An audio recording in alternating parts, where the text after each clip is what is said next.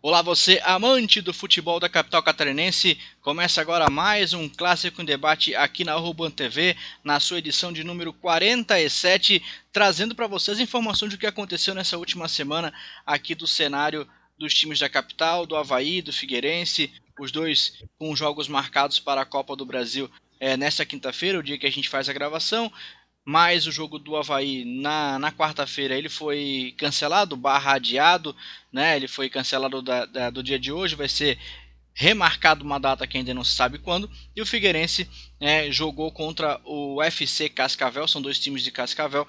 É, que, que tem no cenário lá do futebol paranaense, jogou contra o FC Cascavel, que joga a quarta divisão do Campeonato Brasileiro, acabou sendo derrotado pelo placar de 2 a 1 é uma virada né, principalmente no segundo tempo, depois de um gol no finalzinho do primeiro tempo, depois o gol da virada do Cascavel no segundo tempo, eliminando assim o Figueirense logo na primeira fase da competição, algo que a gente já tinha, né, é, aqui no Clássico Debate, levantado essa forte possibilidade, tendo em vista aí as fragilidades do elenco alvinegro. E a gente vai conversar sobre isso no programa de hoje. Também a questão da recuperação judicial, sai, não sai, como saiu. Tem notícia também é, que aconteceu nessa quinta-feira, inclusive acabou de sair, e a gente vai trazer para você que está acompanhando nessa sexta-feira, 10 horas da noite, aqui na Urban TV e também pelos aplicativos, é, tanto no YouTube, vendo uma reprise no horário que você quiser, e também no Spotify, escutando o áudio aí, transformando então o nosso programa em um podcast. Sejam bem-vindos aqui os amigos da mesa,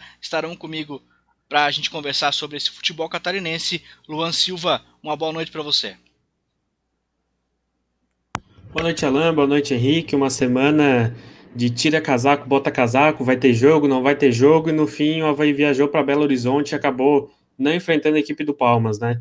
É, como nós já falamos semana passada, e você tem uma excelente frase que né, as informações não duram 24 horas, né? Que pode mudar tudo, então foi isso que aconteceu, né? É uma semana sem jogos do Havaí, uma semana com algumas novidades, né? Alguns, uns dois ou três reforços, mais uma entrevista do presidente também, que não tem grandes novidades assim, mas tem algumas informações legais, né? E para concluir essa primeira etapa, o... eu sou o maior zica, eu acho, desse programa, que semana passada eu falei da Ferroviária, a Ferroviária está na final da Libertadores Feminina, né? Eu preparei algumas piadinhas sobre Cascavel, mas não vou fazer porque o Havaí não, vai, não jogou ainda. Então, quem tem, tem medo, né? Então, vamos deixar assim, porque pode ser que sobre para mim também. é, afinal de contas, ainda tem jogo de palmas que assim do cantinho. Daqui a pouco a gente vai fazer esse histórico, né? Onde é que era o jogo, para onde ele foi, para onde ele ia ser e para onde ele não foi, né? Então, daqui a pouco a gente vai voltar no nosso momento Havaí para falar sobre a história que não aconteceu ainda desse Palmas de Tocantins e Havaí. Também está na mesa para conversar com a gente, falar sobre Figueirense Henrique Santos. Uma boa noite para você. Boa noite, Alan. Boa noite aos amigos do Clássico Debate, ao pessoal da Urban TV. Tivemos hoje, nessa quinta-feira, né? Nós estamos gravando o programa hoje, quinta-feira, dia 18 de março. Uma noite triste para o Figueirense dentro de campo. Perdeu, foi eliminado na Copa do Brasil, deixou de ganhar mais de 600 mil reais, que ajudariam bastante nas contas combalidas do Figueirense e ao mesmo tempo tivemos uma notícia quase aí no finalzinho do jogo, muito importante, muito interessante, um marco aí para a história do futebol brasileiro, não só do futebol, da, da justiça trabalhista no Brasil, enfim, que envolve muita, muito mais coisas do que só o futebol, que aí foi esse reconhecimento que a associação, no caso a Associação do Figueirense, pode pedir a sua recuperação judicial e aí vamos, a gente não é especialista, mas a gente vai ver, vai repercutir um pouco mais sobre isso. Dentro de campo, uma tragédia.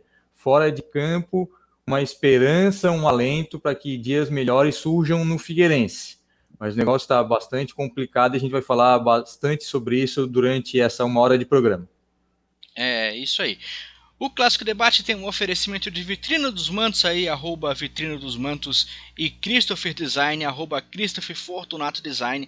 Então siga lá os nossos colegas e se você quiser também participar e ser um parceiro aqui do Clássico em Debate, mande uma DM lá, uma mensagem direta lá no Twitter, no nosso Twitter, arroba Clássico Debate. Vamos falar de Havaí? Vamos começar a falar de Havaí. Eu quero trazer para nossa conversa o Luan.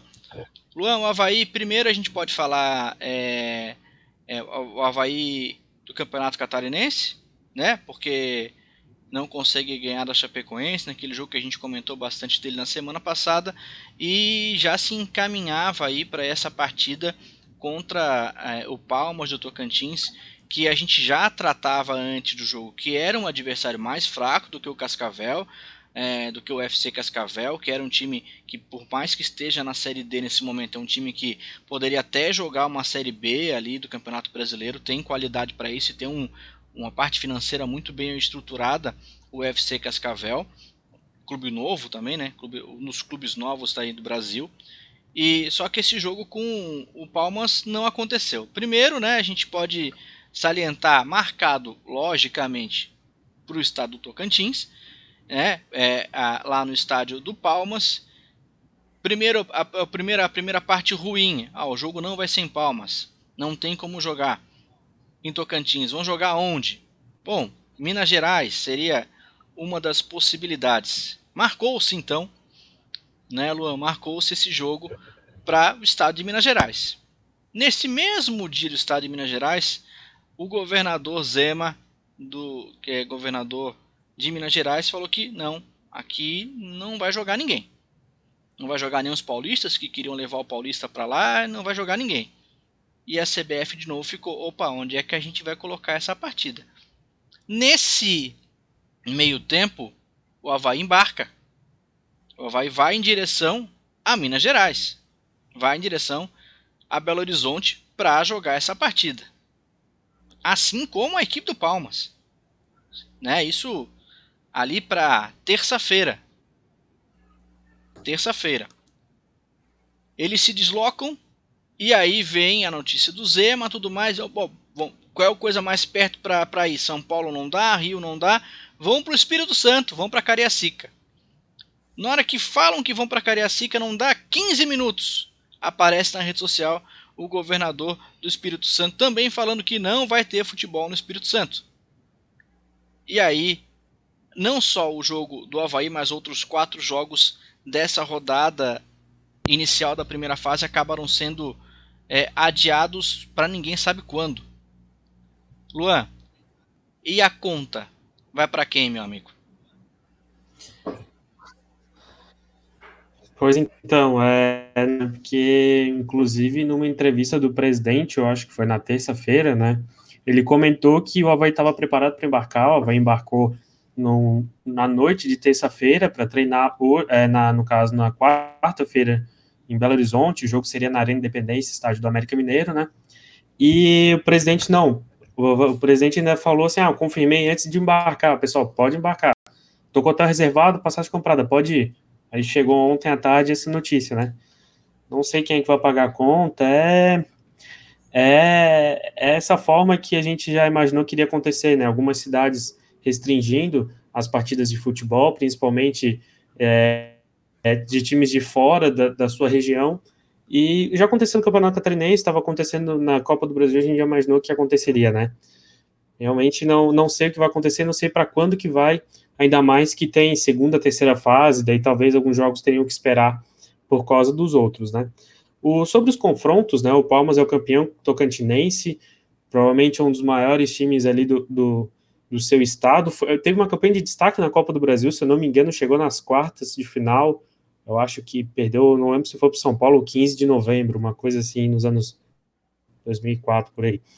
É, realmente era um confronto não tão equilibrado quanto o Figueirense, né? Como você bem falou, o Figueirense estava na Série C e o Cascavel na Série D. Era uma série de diferença, era um confronto mais equilibrado, inclusive dos catarinenses, né?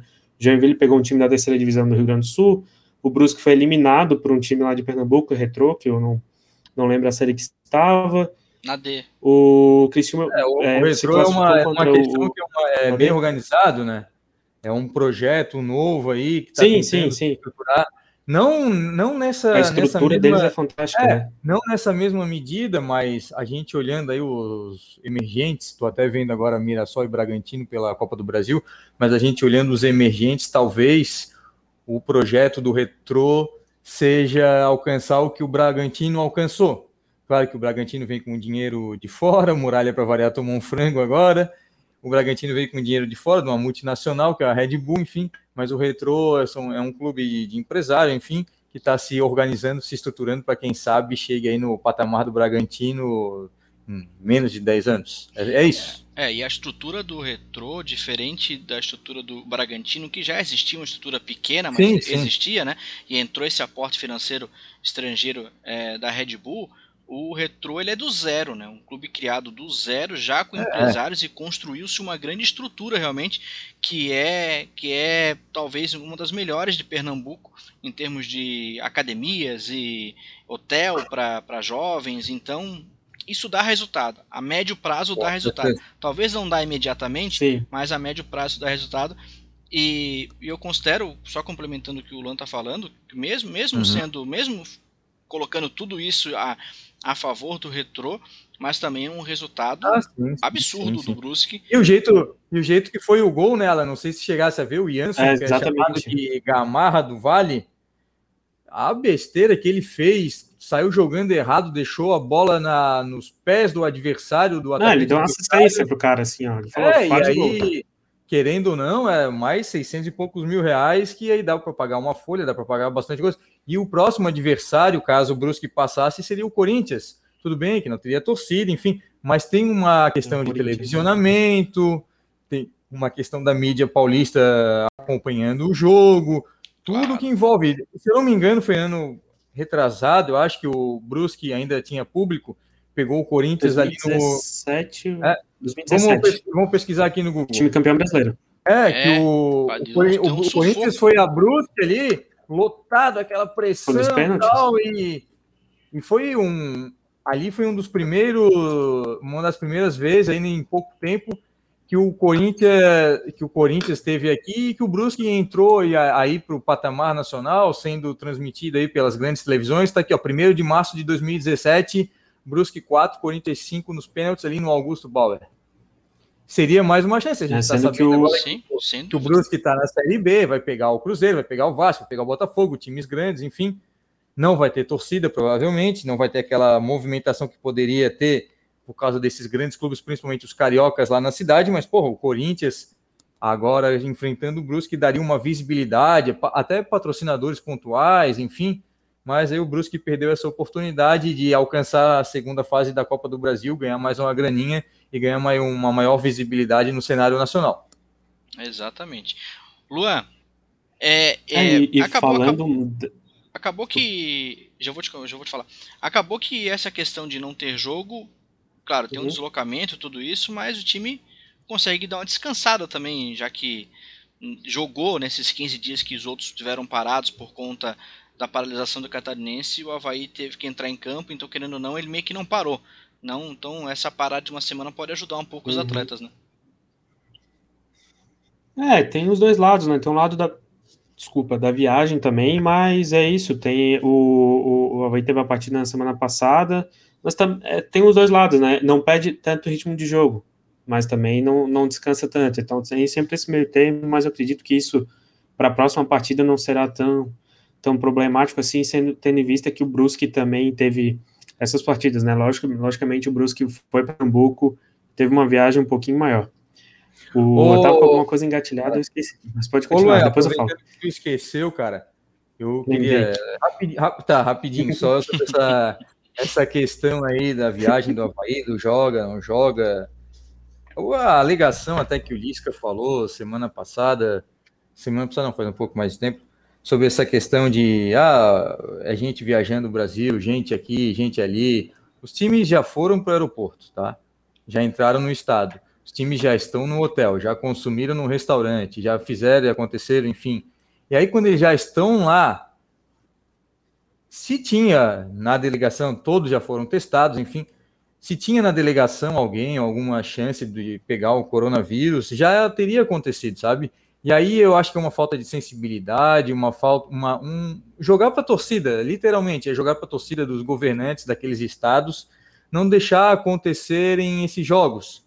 Já viajaram, já estão no estado, já se tivesse alguém infectado, já estaria, todos fizeram teste, deu, deu negativo, enfim. E aí, quando chega lá, não pode jogar, sabe?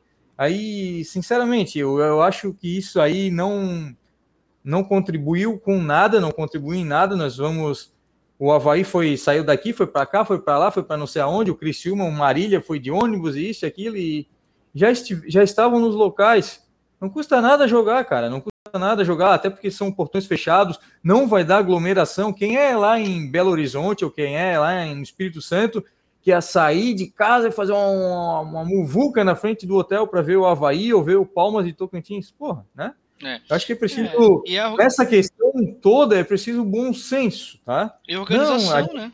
Organização prévia, bom né? Senso, bom senso, né, né, Alan? Ah, o governante pode, não pode. Eu tô vendo aqui ó, no Espírito Santo agora, Bragantino e Mirassol. Ainda há pouco teve outro jogo ali do Vasco hoje de tarde.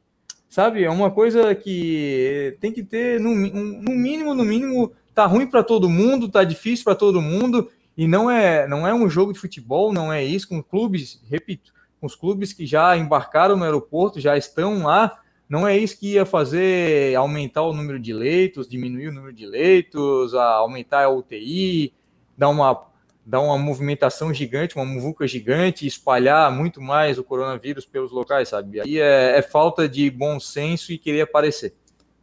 E ainda digo mais, né? Se, a, se, a, se o clube não tivesse viajado e há, e há ah. adiamento, é uma outra história. Agora, do deslocar o clube, o start do, do elemento esportivo já aconteceu, que é a viagem. Já aconteceu. É, já estava no hotel. Não mudou nada. Ter jogado e não ter e jogado todos, continuou movimentando o jeito. E todos e testados, testados, né? Testados, exatamente. Então, assim, ou para, né? Antes, ó, pessoal, o... nós não é, vamos jogar viagem, essa então. primeira fase agora, vamos adiar um pouco, todo mundo, né? Aí resolve, entendeu? Agora, ficar e joga um, não joga outro, e agora vai ter que esperar. E aí a parte competitiva também, que, que também é importante, a gente não pode deixar isso de lado. Se há um campeonato, existe uma parte competitiva, tu começa a analisar. Poxa, mas agora o FC Cascavel, que eliminou o Figueirense, vai ficar esperando para enfrentar e talvez o Havaí ou o Palmas vai ter um, um tempo menor de jogo. Vai ser prejudicado. Sabe? E aí começa aquela bagunça que a gente viu em todo o ano passado que, que cada lugar fazia, fazia do seu jeito. Fala, Luan. É, eu só, nesse gancho que comentasse agora sobre o jogo, perdemos a oportunidade de ter mais um clássico, né, com a eliminação do Figueirense, então é. certamente não teremos mais o clássico da Copa do Brasil, que também seria disputado na ressacada. Agora, novamente, para ter um clássico somente se, por uma, uma sorte, os times se enfrentarem na, nas quartas, semi ou na, na, nas finais do, do Campeonato Catarinense, né. é, sobre o Havaí, nessa semana eu fiz um... Pode falar. Não, é só não, essa questão do tá, clássico, vou, vou emendar aqui agora de... É porque a gente tá nessa. Agora acabou essa notícia da associação, da parte de recuperação judicial, enfim, do financeiro, acabou sobrepondo esse tropeço gigantesco que foi do Figueirense na Copa do Brasil. Porque além dessa segunda parte, mais 600 mil reais, enfim, a gente sabe o que o clássico pode movimentar, o que o clássico é capaz de fazer. Até estava vendo, se eu não me engano, Juventude. Juventude lançou uma camisa nova e também está vendendo aqueles ingressos virtuais para o seu torcedor. Figueirense, o Havaí poderiam fazer isso. Agora, se o Havaí passar, é o que é o mais provável, vai pegar o Cascavel. O apelo financeiro, beleza? Mas o apelo de torcida, o apelo de movimentar a cidade, movimentar a imprensa, até nós mesmos, Sim. faríamos, como já fizemos ainda no começo de, desse ano no Campeonato Catarinense, faríamos um, uma live antes do clássico, depois faríamos de, em seguida, acabando o jogo, já movimentaria toda a cidade, movimentaria a parte econômica, a parte de vender camisa, a parte de vender ingressos virtuais. Mais uma porrada que o Figueirense tomou. E aí, eu já estou vendo torcedores aí nas redes sociais questionando o Jorginho, e aí eu volto a dizer sobre aquela questão o Figueirense teve um projeto, tinha um projeto que passa e passava, passa, continua passando pelas mãos do Jorginho, ele que contratou, ele que ajudou na formulação desse time, enfim. E o Figueirense começa a decepcionar dentro de campo. A gente está vendo aí que é um, um grupo barato, até naquela petição que o Figueirense fez no, aí, no, na semana passada, falava-se ali, estava Estava escrito ali que a, a, folha do Figueirense era em torno de 210 mil reais. Hoje, no, durante o jogo, eu cogitava ali, até mandei mensagem para o nosso companheiro Eduardo Fernandes, da VEG, então a gente falava sobre isso, e o Rafael Lima, no começo do, do ano, foi oferecido foi oferecido para o Figueirense e não acertou porque o salário dele é em um pouquinho mais de 10 mil reais, cara. E aí não acertou por causa disso, ele acabou acertando agora, foi até nessa semana mesmo, com União Cocoalense, Cacoalense, não sei nem de onde é que é, não sei nem que divisão que disputa. A mesma coisa aconteceu com o Guilherme Teixeira, um grande zagueiro que o Figueirense teve na Série B, agora nesse 2020, 2021, que está jogando a Série A3 do Campeonato Paulista, sabe? Aí o Figueirense está com um elenco, vamos lá, com salários lá embaixo, uma questão bem complicada, e aí, às vezes, economizando ali no 10, no 12, 15, no 20 mil reais, um jogador desse se pagaria agora com essa eliminação que teve na Copa do Brasil. Foram 620 mil reais, tira 10%, enfim, tal. Mas aí dá 500, 550 mil reais. Eu sei que boa parte seria penhorado, mas enfim. É uma grana que ajudaria muito nos cofres do Figueirense. O Figueirense optou por fazer uma economia aí com um, dois jogadores está pagando o preço. É, vamos, depois a gente vai, vai voltar e vai destrinchar um pouquinho mais esse, essa parte do Figueirense.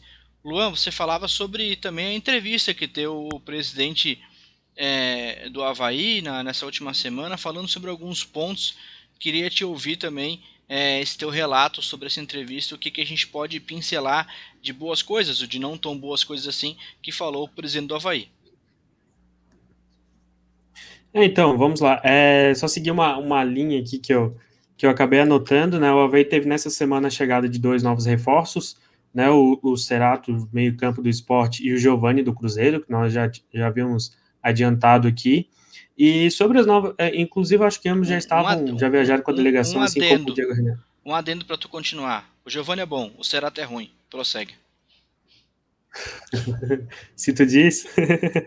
o o, e nessas apresentações, não, vai ter um costume de apresentar os jogadores pelo Twitter, coloca aquele famoso emojizinho do, do, da caneta escrevendo e depois apresenta o jogador. O Havaí alterou as artes que apresentava o jogador, a forma, agora também cria, cria vídeos é, mostrando o atleta é, pelo memorial ali, Adolfinho, inclusive até me chamou a atenção que vários, uma taça, se eu não me engano, do Campeonato de 2019, com a medalha, e também com um recorte de jornal do da maior goleada da história dos clássicos. É isso, dos clássicos que me chama a atenção é esse mergulho na história do time, né? Eu acho que a gente até já comentou sobre isso, então acho muito interessante os jogadores chegarem já conhecer aonde que eles estão pisando, né? Mostrar para eles a história do time, eu acho que isso é bem interessante, além dessas novas formas de apresentar para o torcedor. Os vídeos muito bem feitos, tem um recado breve do jogador, uma arte muito bem feita. Quando sai no vídeo, o time também divulga. Eu acho que isso é bem interessante, a gente tem que elogiar também. É, sobre a entrevista do, do presidente Batistotti, ele falou mais sobre essa parte de ter jogo não ter, ele falou também de, da sua presidência numa associação de clubes a nível nacional, que, pelo que lembro da notícia, era times da Série B e Série C, assim, né, não era, não tinham os, os grandes times. É, ele falou que pode ser que chegue mais algum ou dois reforços durante é, essas próximas semanas. Teve também, falou sobre as obras no entorno da ressacada, a previsão é que termine em maio e junho ali, essa previsão para o término do fechamento do, do CFA do Havaí. É, ele também comentou sobre uma petição do Movimento Nosso Havaí sobre a venda do zagueiro Gabriel, né, o Movimento Nosso Havaí que nós já trouxemos aqui, né, o Educa, para falar sobre esse movimento. A primeira petição, o Nosso Havaí tinha é, solicitado que os conselheiros recebessem a prestação de contas com antecedência, o Havaí atendeu isso, já respondeu, e esse segundo é, na verdade, essa, essa, essa, prestação de contas era para eles poderem ter um tempo de avaliar até chegar na reunião, né? Eu acho que isso seria uma coisa básica, mas não bem era básico, feito e né? foi muito bem acatado. Também é bom para quem pediu é, e para o Havaí também para escutar o seu torcedor, né? A segunda petição era sobre os valores do zagueiro Gabriel, né? Que a gente sempre fala para esse esclarecimento sobre a venda do zagueiro Gabriel, né? É, no prazo ali que o o movimento tinha solicitado, o Havaí respondeu escrito, demonstrou ali os valores, as formas como foram feitas. É, na época que o Gabriel acertou o contrato, ainda era permitido que tinha uma divisão ali, uma certa divisão no passe, então o Havaí não recebeu totalmente essa, esse valor do Gabriel. É, ele também comentou que o, na, na, época que o Havaí estava para ser vendido, esperava-se que o Gabriel fosse um valor um pouquinho mais alto. Então, por isso que pode ter havido uma diferença de valores ali. Né? Ele até comentou que o Lille vendeu um pouco mais barato, que tinha várias sondagens assim, acabou sendo é, uma mais baixa que o Lille acabou aceitando aí do, do Gabriel para o Arsenal, que fez até. Eu vi um lance que ele salvou no, no finalzinho do jogo contra o Tottenham. Ele salvou uma bola que seria bem provavelmente um gol do, do Tottenham, né? Tá jogando lá na, no Arsenal, jogando Europa League também. Então é isso, mais um resumo sobre essa semana do Havaí, né? O, em resumo, a, a entrevista dele foi isso. Ele falou também uma coisa que eu achei interessante, que o Havaí estava com, até para vocês, né, nossos colegas jornalistas, que o Havaí estava com uma parceria com a Universidade Federal para ter estagiários lá dentro do Havaí para fazer essa, para ter o conhecimento de como é que é a rotina de um time de futebol, né, para quem buscava seguir nessa parte de jornalismo esportivo, então achei muito interessante isso também, né, para muitas vezes eles vão com a paixão do futebol e também conhecem essa, esse outro lado do Havaí. Eu achei isso muito interessante, uma coisa a se destacar também. E sobre a semana do Havaí, a princípio, é esse meu comentário. Ô, ô Luan, até sobre essa questão, eu acho muito interessante que o Havaí esteja fazendo aí com, com jo futuros jornalistas, né? É muito interessante até para uma criação de uma identidade que a gente sabe que é ali da Universidade Federal, que, que é uma das melhores do país, essa questão do jornalismo, uma grande parte dos alunos não são de Florianópolis ou não são de Santa Catarina, enfim, muita gente de fora, até pela, pela qualidade do curso, então muita gente vem aqui procurar. E é muito interessante também, porque tu vivendo aquele dia a dia, tu estando ali, além de tu estar tá aprendendo, de estar tá conhecendo como é que funciona essa questão histórica aí, essa questão do time, do clube, enfim, acaba criando torcedores, acaba criando vínculos, sabe? Porque tu tá ali, tu tu torce pela pessoa, tu torce, daqui a pouco volta a torcida, enfim, tu acaba participando de toda aquela atmosfera e tu acaba se apaixonando pelo clube, e aí tu vai virar um torcedor, tu vai virar um consumidor, enfim. Eu acho muito inteligente, muito interessante. Não, não tenho muitos detalhes, não tenho muita questão aprofundada sobre isso, mas eu acho muito interessante. Faz, agora sim, se eu não me uhum. engano, no, come, no começo, na metade ali, 2000, 2001, 2005, por aí, a, a Unisul criou um projeto, um programa de fazer a educação física não só a parte esportiva, sabe? Eles tinham um time de futsal e tinham um time também de vôlei, que foi um dos melhores do Brasil. Eu estudei na Unisul a partir de 2000. É, eu estudei a partir de 2008 ali na Unisul, de 2008, 2008 não, desculpa, 2005 ali na Unisul como jornalista e tal, e às vezes a gente esbarrava com medalhões assim do vôlei. Só que um dos projetos que eles tinham ali que a educação física era focada uma parte também na parte esportiva e outra questão na parte de gestão. Eu até fiz um pouco mais à frente como um dos resultados desse projeto que a Unisul teve lá atrás. Fiz uma pós em gestão do esporte pela Unisul com alguns dos professores, enfim, com alguns dos coordenadores que eram daquele projeto inicial. E uma das coisas que chamou bastante atenção e colocou muita gente no mercado foi esse projeto que a Unisul tinha de colocar os estudantes de fisioterapia, os estudantes de educação física, acho que até os estudantes de administração, enfim, muitos desses estudantes de medicina, eles tinham um contato direto com os atletas, que do futebol, que do futebol no futsal e futsal do, do, do vôlei. vôlei. Isso, para aprender em loco, aprender com, com as grandes personalidades, enfim, com atletas de alto rendimento, que eram, nesse caso do vôlei, era o melhor time do Brasil, então, ali surgiram várias pessoas, eles aprenderam fazendo mesmo, e também surgiu a questão da gestão do esporte. Muitos do, dos, dos alunos que estiveram comigo, se eu não me engano, foram quatro ou cinco turmas de, de pós-graduação em gestão do esporte, fora o pessoal que já que já estava ali também naquele, naquele rumo, seguiu, seguiu e deu, deu continuidade ao projeto e está trabalhando. Tem gente trabalhando no judô, tem gente trabalhando no basquete, tem outras pessoas que trabalhavam, trabalhavam em outras áreas do esporte, do, no tênis, enfim, gente que trabalhou com captação de verba para projetos e, e, tanta gente é importante que saiu desse meio aí, que desse projeto que a Unisul teve há cerca de 20, 15 anos e surgiu de uma visão um pouco amplificada, assim, ampliada, aliás, do que poderia ser uma universidade, do que poderia ser um projeto que é um pouco maior só do que o dia a dia ali, ganhou, perdeu o jogo tal. Eu acho muito interessante, não, não conheço, mas eu acho bem louvável essa atitude do Havaí. Não sei se partiu do Carlos Alberto Ferreira, não sei se partiu da presidência, enfim, não tenho mais detalhes, vou até procurar aqui agora um pouquinho na, na internet, sobre esse projeto, essa parceria aí da, da Universidade Federal com a Havaí, que é bem interessante. Muito importante mesmo. Só para complementar, Fala. a entrevista foi para o 4 em Campo, da CBN, né, comandado pelo Cadu Reis.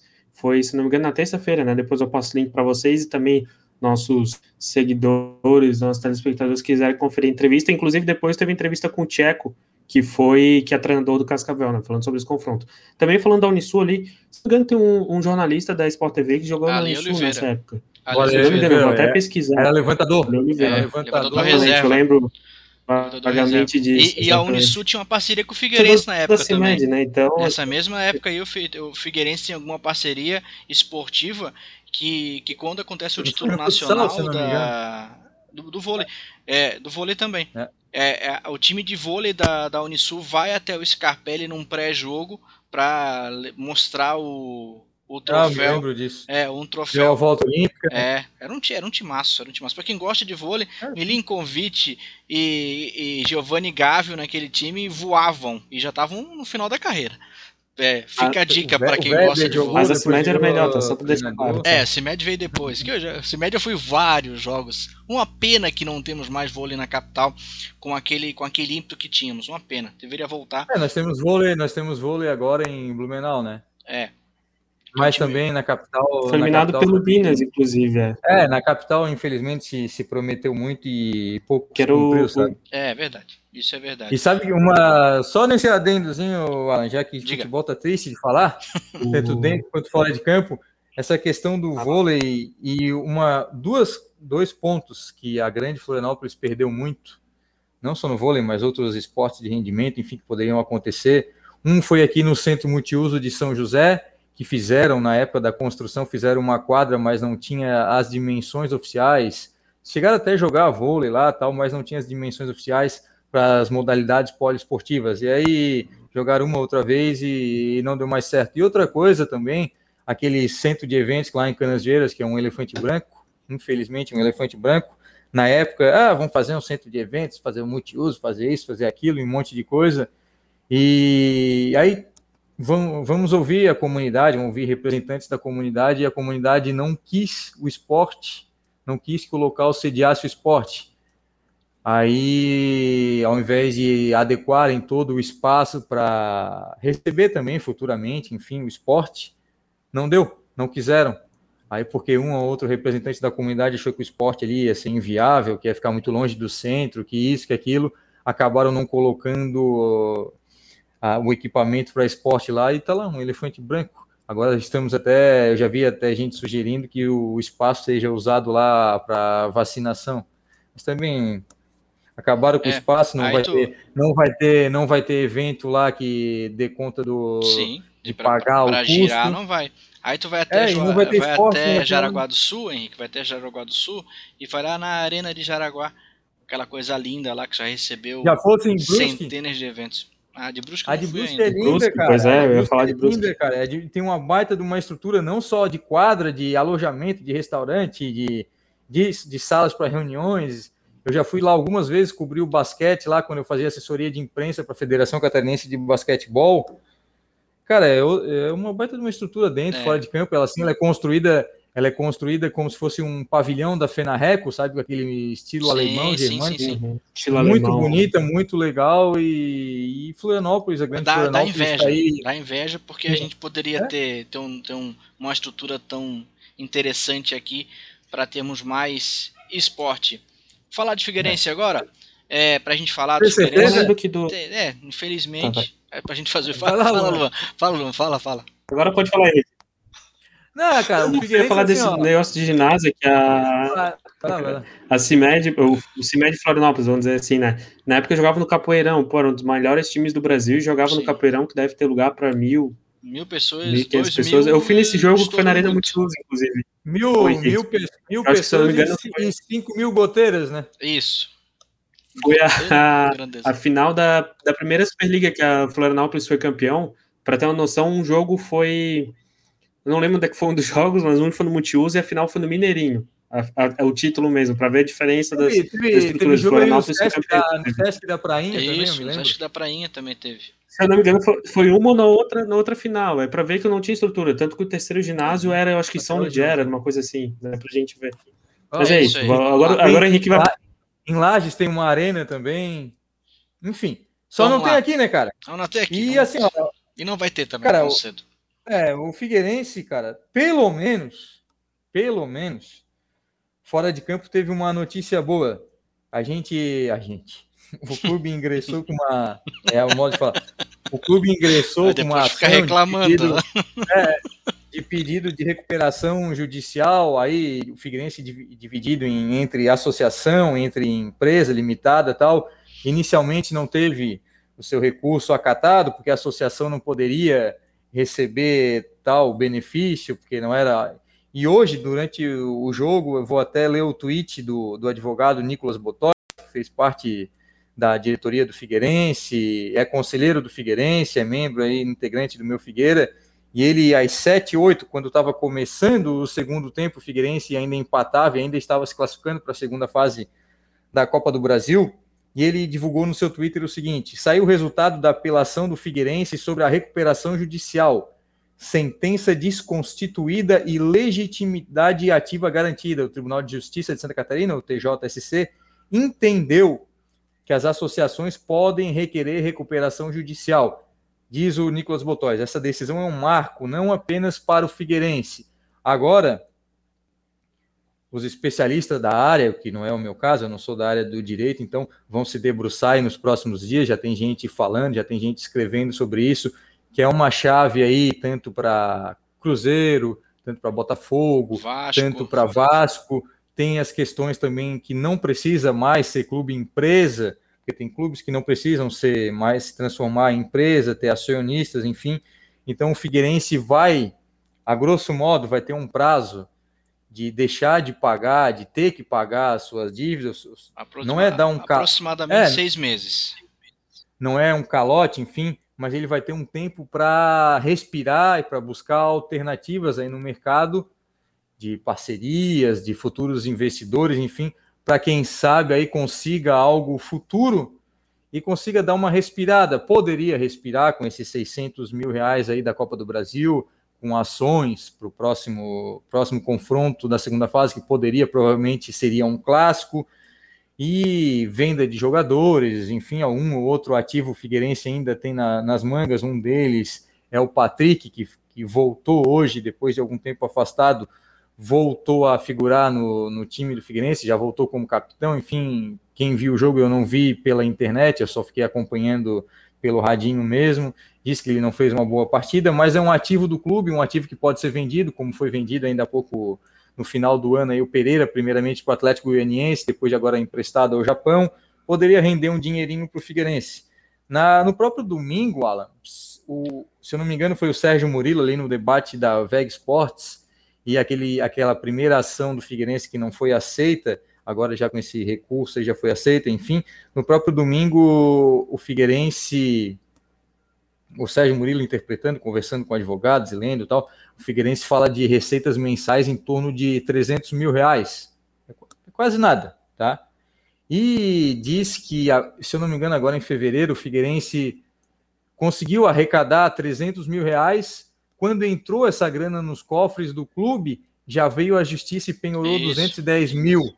Cara, Sim. Sobrou 90 mil reais para pagar água, para pagar luz, para pagar toda a estrutura do estádio Orlando Scarpelli, que querendo ou não, tem várias salas, tem ar-condicionado, tem os funcionários do administrativo, tem os fornecedores, que aí envolve desde alimentação, rouparia, o pessoal que vai lá limpar o memorial, enfim, deve provavelmente o pessoal da limpeza também é terceirizado, mais o salário dos jogadores, enfim, ou seja, o Figueirense já teve uma receita diminuta. O que veio ainda foi penhorado para pagar dívidas, ainda tem a questão do ato trabalhista, não tem patrocínio, não tem dinheiro de sócio, que é hoje o que está salvando o clube, ainda é pouquinho, a gente não sabe a que fim que levou aquela campanha de sócio para chegar aos 10 mil. Muita gente, muita gente, vou repetir, Muita gente foi hipócrita. Ah, se o Luciano Sorriso sair, no dia seguinte eu vou me associar. Não foram. Se o Luciano não Sorriso sair. Não foram, foram hipócritas, foram hipócritas, foram mentirosos.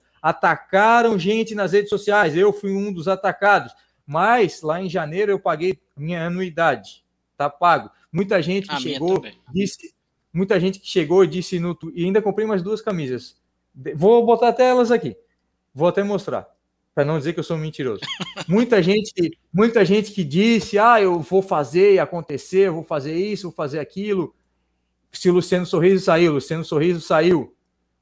Pelo que eu saiba, não tem 10 mil sócios. Vou até dar uma olhadinha aqui no site do Figueirense, aquele contador ainda está sendo atualizado, mas não chegou nem a 5 mil, sabe? É muito legal vir nas redes sociais falar, atacar a gente, a gente que está cobrando transparência, a gente que está cobrando algo sério do Figueirense, a gente que está cobrando uma gestão, um futuro do clube. Depois eu vou falar, a gente tem mais 20 minutos de programa, eu vou falar mais uma coisa sobre gestão do Figueirense, mas muita gente veio dizer que fazia acontecer se o clube mandasse o sorriso embora. O Figueirense mandou o sorriso embora e o contador está lá.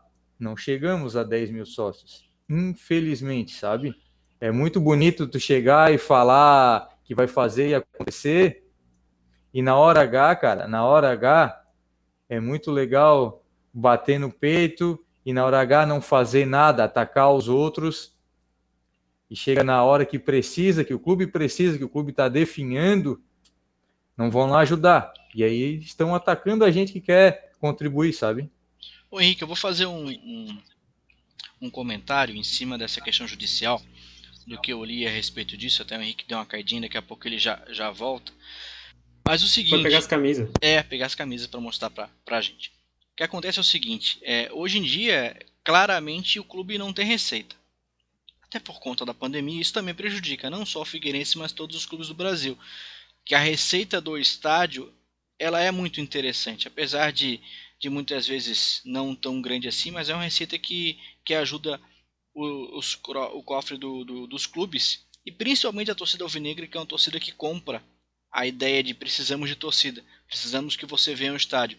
E isso foi isso que aconteceu na, naquela, naquela parte final de Série B de 2019, onde quase todo o jogo na fase final aí dava acima de 10 mil pessoas. E aí o lucro chegava a partir disso. O que acontece com a pandemia? Esse dinheiro acaba, assim como acaba vários outros recursos financeiros que de receita. O Figueirense hoje tem uma, uma, uma despesa que é maior do que a receita. Assim sendo, essa questão judicial ela vai no encontro de que de, de demonstrar à sociedade civil, à sociedade é, que vai a, a, os, os, credores do Figueirense propriamente, propriamente dito falam o seguinte: o Figueirense hoje não tem condições de pagar, mas ele quer pagar. Ele se coloca, ele se coloca disposto a pagar, mas é, eu preciso que vocês me ajudem de alguma forma. Eu tenho essa laranja também, inclusive. É, é rosa, rapaz.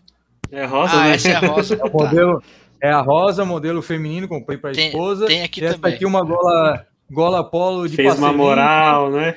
É, nem, nem usei ainda, mas eu fui lá. Eu não fui lá, não. Na verdade, foi meu pai. Na época que ele foi, eu estava com Covid. O... Pai, o pai foi lá na secretaria, comprou, paga as, as duas anuidades, sabe? E o pessoal que pediu a saída do sorriso ainda nada, né? Ainda não foram lá comprar. Ô, Henrique. Oh. É. é Vai lá, fala, aquela camisa de goleiro tá à venda? É eu fácil tenho, encontrar? Eu tenho uma verde. Cara, cara essa minha não é de goleiro, tá? Essa é uma gola, gola polo de passeio. Eu não tenho certeza. sim, sim, não, mas que eu digo que é, é, aquela que tem a, o desenho da ponte, né? Eu lembro que o, que o Havaí. Tinha, o pai foi lá ver, a de goleiro tinha lá também disponível, mas eu preferi uma de passeio. Eu preferi a de jogo, não tinha o meu tamanho, aí eu preferi a gola polo. Mas pelo que eu saiba, de goleiro ainda está lá. Não sei se ainda está em promoção, eu... porque eles estavam fazendo tipo uma espécie de liquidação ali no final de janeiro, porque Isso. viria uma nova, uma nova fornecedora de material. Nós já estamos quase de 20 de março, não veio nova fornecedora de material, não sei. Não temos ainda prometido para o Natal, hein? Reunião do conselho prometido para o Natal, a loja virtual não aconteceu. Hoje, 18 de março, ainda não temos loja online. E não sei que pé que está a negociação com a Macron, que seria a fornecedora de, de uniformes Material. do Figueirense, de, uniformes do Figueirense, não sei como é que está essa questão aí de, dos uniformes que estão sobrando lá na loja do Figueirense. Talvez, não, não sei se é isso, tá? O Figueirense teve agora, essa semana também, a questão jurídica, teve uma. se desvinculou, se desvencilhou da Elefante. Enfim, e talvez aí. Enfim, agora. É, talvez caminhe talvez, algumas coisas, né? É, e talvez aí seja essa questão também da loja virtual que esteja envolvendo isso, porque muito falava que a loja estava no nome do Cláudio Vernalha, muito se falava que a loja estaria no nome do Elefante ainda. Então vamos ver se isso é mais uma coisa que o Figueirense consegue tirar dessa engronha que está há muito tempo envolvendo o marketing, essa questão de negócios, questão, outras questões ainda envolvendo uma pequena fonte de recursos que o Figueirense poderia ter e não tem. Voltando a falar o... da parte judicial, deixa eu só concluí-lo, eu já passo para uhum. você, por favor. É, então, o Figueirense ele, ele, ele demonstra aos seus credores que quer pagar, mas ele não consegue agora. Então, essa, essa questão da recuperação judicial, que é um, um procedimento, um mecanismo comum em empresas, né, em SAs, em limitadas, né, isso é um procedimento relativamente comum em grandes empresas, só que isso não era, não, em termos de legislação, ela não cabe para associações. Só que. É, é não nessa, cabia, agora já é, cabe. não, é, vou concluir. Nessa lei, ela é. fala que que, que essas empresas têm que devolver algo para a sociedade, então tem que ter emprego. E, e associações, é, onde os clubes de futebol, elas têm essa característica. Né? Devolve algo à sociedade. É um lugar onde tem emprego, é um lugar onde tem renda. Então, por mais que tenha a alcunha de associação, ela tem uma, uma a, a, vivência dela no dia a dia como se fosse uma empresa. Então, é esse o entendimento agora do, do TJ de Santa Catarina, entendendo que mesmo sendo uma associação diferente do que falou o primeiro o primeiro juiz do caso em primeira instância, e isso é algo que era normal uhum. acontecer mesmo, na primeira instância é, é, vir essa, essa negativa, exatamente porque existe a, a, o argumento da lei, só que aí, tendo esse, esse contra-argumento agora dos advogados do Figueirense, né, principalmente o pessoal ali da, da, da Marçal ali, que está fazendo essa assessoria ali, é, dessa recuperação, houve essa vitória. A vitória no campo não veio, mas a vitória fora do campo foi importantíssima. E ela aí é um marco, é um precedente, gera uma jurisprudência em caso de vitória, nesse caso, para centenas de clubes no país.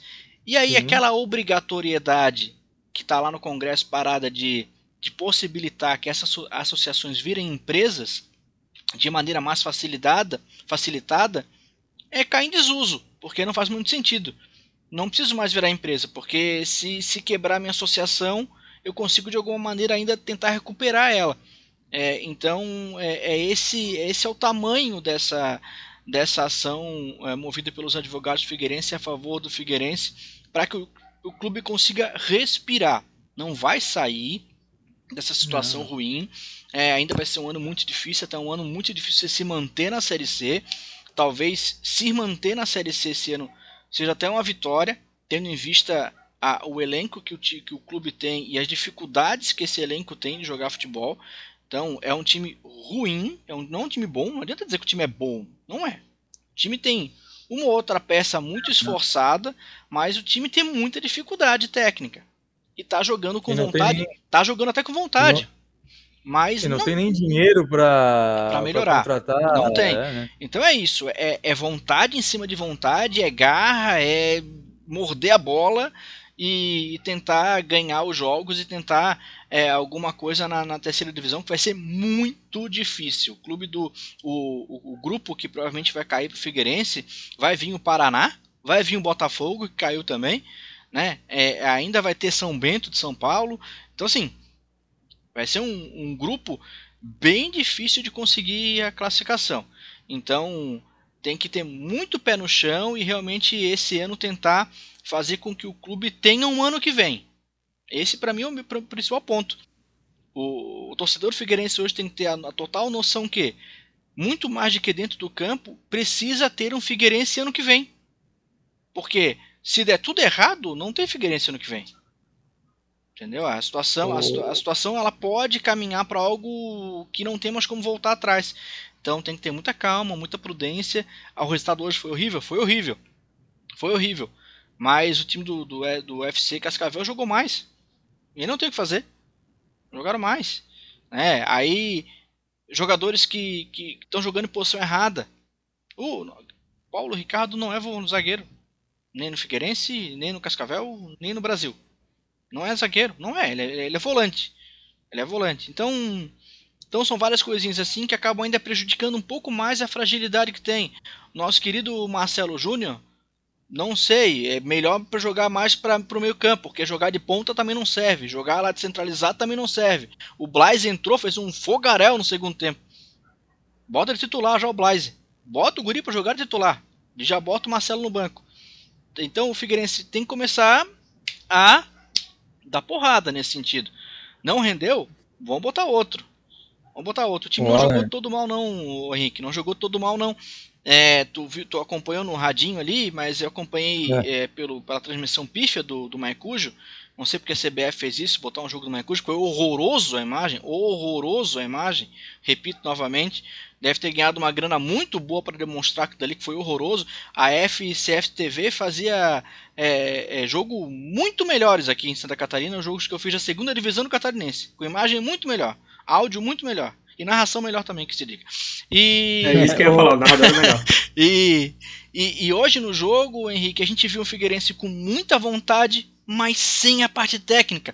Falta aquele o engate. E aí isso acaba é, é, dando esse resultado. Na, na narração da segunda divisão e nesse jogo teve gol do Gabriel, tá? Teve gol do Gabriel, exatamente. Ah, eu ia falar sobre isso, mas a gente já tá. Não, mas dá Muito tempo. bem, levantou a bola. A gente já está quase nos finalmente. Duas coisas, cara. Ontem, o Joinville empatou 0 a 0 contra o Santa Cruz, lá do Rio Grande do Sul. Teve jogador expulso que brigou com um companheiro do, do time. Foi uma guerra, foi o. Assim, ó, foi o jogo da vida deles. Foi 0 a 0 enfim. O Figueirense não fez desse jogo, o jogo da Copa do Brasil, como o jogo da sua vida. Saiu ganhando por 1 a 0 sofreu empate ainda no primeiro tempo fecha tudo, faz uma retranca, chuta a bola pro mato, assim, ó, não pode tomar o gol. E eu, eu vi o lance aqui no, no, acho que, se eu não me engano, foi no Instagram do Polidoro. Joga com os 11 atrás, cara, é o jogo do ano, é um jogo que vale duas, três folhas, cara. É um jogo que pode ajudar na recuperação financeira do clube. Cara, o Jorginho, não, não, não, claro que não, não vou dizer que é ele, enfim, mas alguém, a diretoria, o italiano lá que botaram, o presidente, alguém tinha que fazer uma palestra, um vestiário assim, ó, esse jogo vale dois, três meses de salário de vocês. Ponto. É.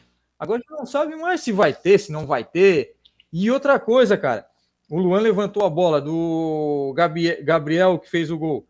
Foi o artilheiro da, da Série B do Campeonato Catarinense do, do ano passado pelo Internacional de Lages.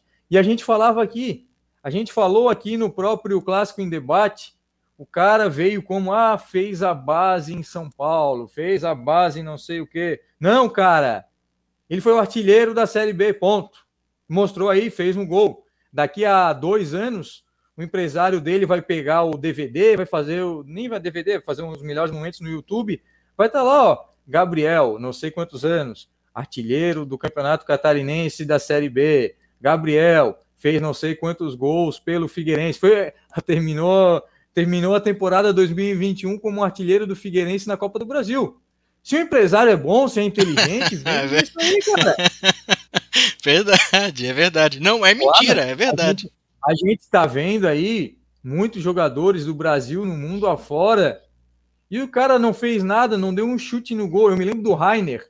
O Rainer jogou no Figueirense, oh, jogou no Vitória, jogou, no, jogou aqui, jogou ali. Ele passou, acho que o Uran, que era o empresário dele, se não me engano, ele passou uns 6, 7 anos sem fazer um gol. Um gol. Ele corria para burro e nunca fez um gol, porque ele não, não sabia chutar. o, próprio Vin... o próprio Vinícius Júnior, no Real Madrid, outro... foi terça-feira, eu acho, ele fez uma jogada, driblou 58 caras.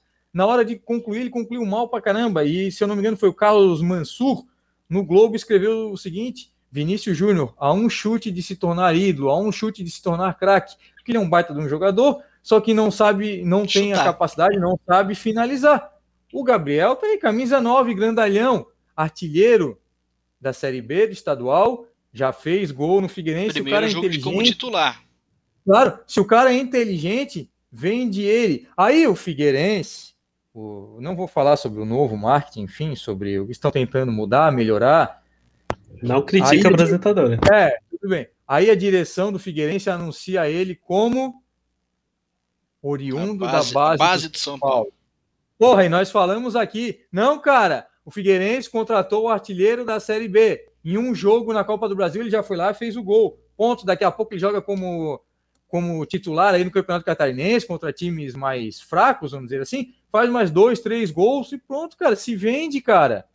E aí o Figueirense, ao invés de revelar, dizer que revelou, então fazer um contrato mesmo com o cara, estamos vendendo o artilheiro, ponto. Não, estou vendendo o oriundo da base do São Paulo. Porra, aí, aí é falta gestão, falta inteligência, sabe? Só para concluir a minha parte, não quero mais falar mais nada, até porque falta pouco. O Figueirense tem um salário, renovou o contrato do Patrick no final do ano por um salário bem alto, quase 30 mil reais, tá? Eu acredito, já era essa diretoria o Figueirense talvez pensou assim, ó, assim como a gente vendeu o Pereira, vamos botar um salário alto do Patrick, e aí a multa contratual, se eu não me engano, tem relação com o salário Aumenta que ele ganha. também, claro. É, então, beleza. E aí o Figueirense tentava negociando, tentou negociar o Patrick, não colocou ele para jogar nos primeiros jogos, estava quase acerto com o Juventude, não deu certo por enquanto, retomou hoje o Patrick a jogar com a camisa do Figueirense. Tudo bem. Não é um espetáculo, não é um espetáculo. O Figueirense não teve 12 mil para pagar para o Rafael Lima, mas está pagando quase 30 mil para o Patrick. O Patrick estava com quatro meses de salário atrasado. Informação trazida pelo Rodrigo Faraco nessa quinta-feira no debate diário. O Figueirense, para não perdê-lo de graça na justiça, como perdeu tantos outros jogadores, e pensando em fazer caixa com ele aí no futuro, o que o Figueirense fez? foi lá e pagou dois meses de salário que estavam atrasados para o Patrick, aí ele voltou a jogar hoje, e aí o que eu volto a cobrar mais uma vez, essa questão de transparência, gestão. Ah, não, o Patrick está afastado porque o Figueirense quer vendê-lo. Não era só isso. Ele estava afastado porque tinha todo esse embrólio de meses e meses de salário atrasado. E o Figueirense estava tentando renegociar, enfim, essa dívida. Aí eu vou te perguntar sobre isso. E os jogadores, alguns, não foram muitos, mas quatro, cinco, seis, sei lá, que ficaram do elenco da Série B do Campeonato Brasileiro, aí tem o goleiro Rodolfo, tem o próprio Everton Santos, tem o Renan Luiz, lateral esquerdo, que voltou hoje também foi mal, o Paulo Ricardo, zagueiro, e alguns outros Davi que ficaram aí. É, alguns outros que ficaram e também provavelmente tem salários atrasados. Não sei se chega a quatro meses, não sei como é que é a situação, como é que é o acerto de, com cada um deles. Mas como é que fica ele sabendo dessa notícia? Não são grandes jogadores, enfim, sabendo dessa notícia, ó, o Patrick estava com problema, a gente para vendê-lo foi lá e quitou, mas quitou ele e não quitou o meu. Como é, é que fica? E como é. é que fica o funcionário que está lá, que ganha dois, três mil reais, não ganha quase 30? Hum. E com quase 30 Por que, que consegue... pago 30 e não pago o meu, né? É, dizem as informações que está em dia dos funcionários. Mas é, é uma situação complicada e é o que a gente pede, só para me despedir, a gente pede mais uma vez, é uma gestão transparente, sem dinheiro, sem verbas futuras aí da Copa do Brasil, sem verbas futuras do Campeonato Brasileiro, porque Série C não tem televisionamento, sem verbas futuras de bilheteria, de umas receitas, tendo que pagar, que uma hora vai ter que pagar essas contas aí que estão não sendo pagas nesse primeiro momento. Como que o Figueirense vai conseguir arrecadar alguma coisa? Só tem uma, uma forma: gestão transparente. O Fred Luiz, que está agora na Álvares Marçal, participou da retomada do Flamengo. E uma das coisas que o Flamengo fez lá em 2013 quando assumiu a gestão Bandeira de Melo. Flamengo, que eu tanto falei, sabe? Fui ridicularizado várias vezes. O Flamengo, tá aí.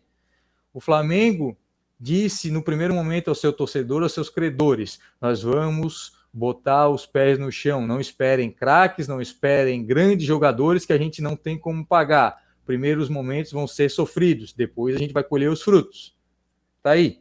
O discurso serve também para o Figueirense. O Flamengo já está colhendo os frutos. Esperamos que o Figueirense consiga colher os frutos aí num futuro que aí é 5, 10, 15 anos, não vai ser amanhã. Se for amanhã, vai ser um milagre, um case do futebol brasileiro mundial. O Figueirense já é. associação agora podendo pedir uma recuperação extrajudicial já é um case no futebol brasileiro. Esperamos que a, a retomada, o sucesso do Figueirense também seja o case para não acabar igual uma portuguesa da vida. Tem muito mais história que o Figueirense, por, por sinal. Tchau. Luan Silva, um grande abraço para você. Até a próxima.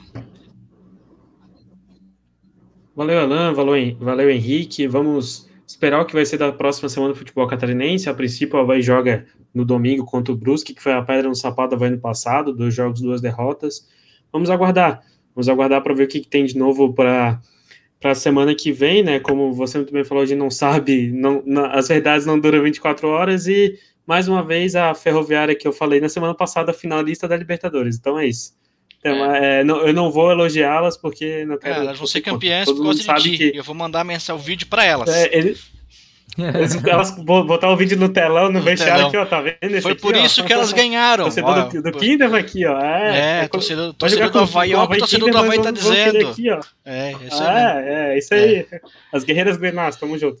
Um abraço, boa noite, até mais. Valeu, pessoal, obrigado pela sua participação. Sejam todos bem-vindos sempre aqui no Clássico Debate. A gente volta na próxima semana com muito mais informação e muito mais é, para falar dos times da capital Catarinense, o Clássico Debate 47 fica por aqui. Um até breve. Tchau.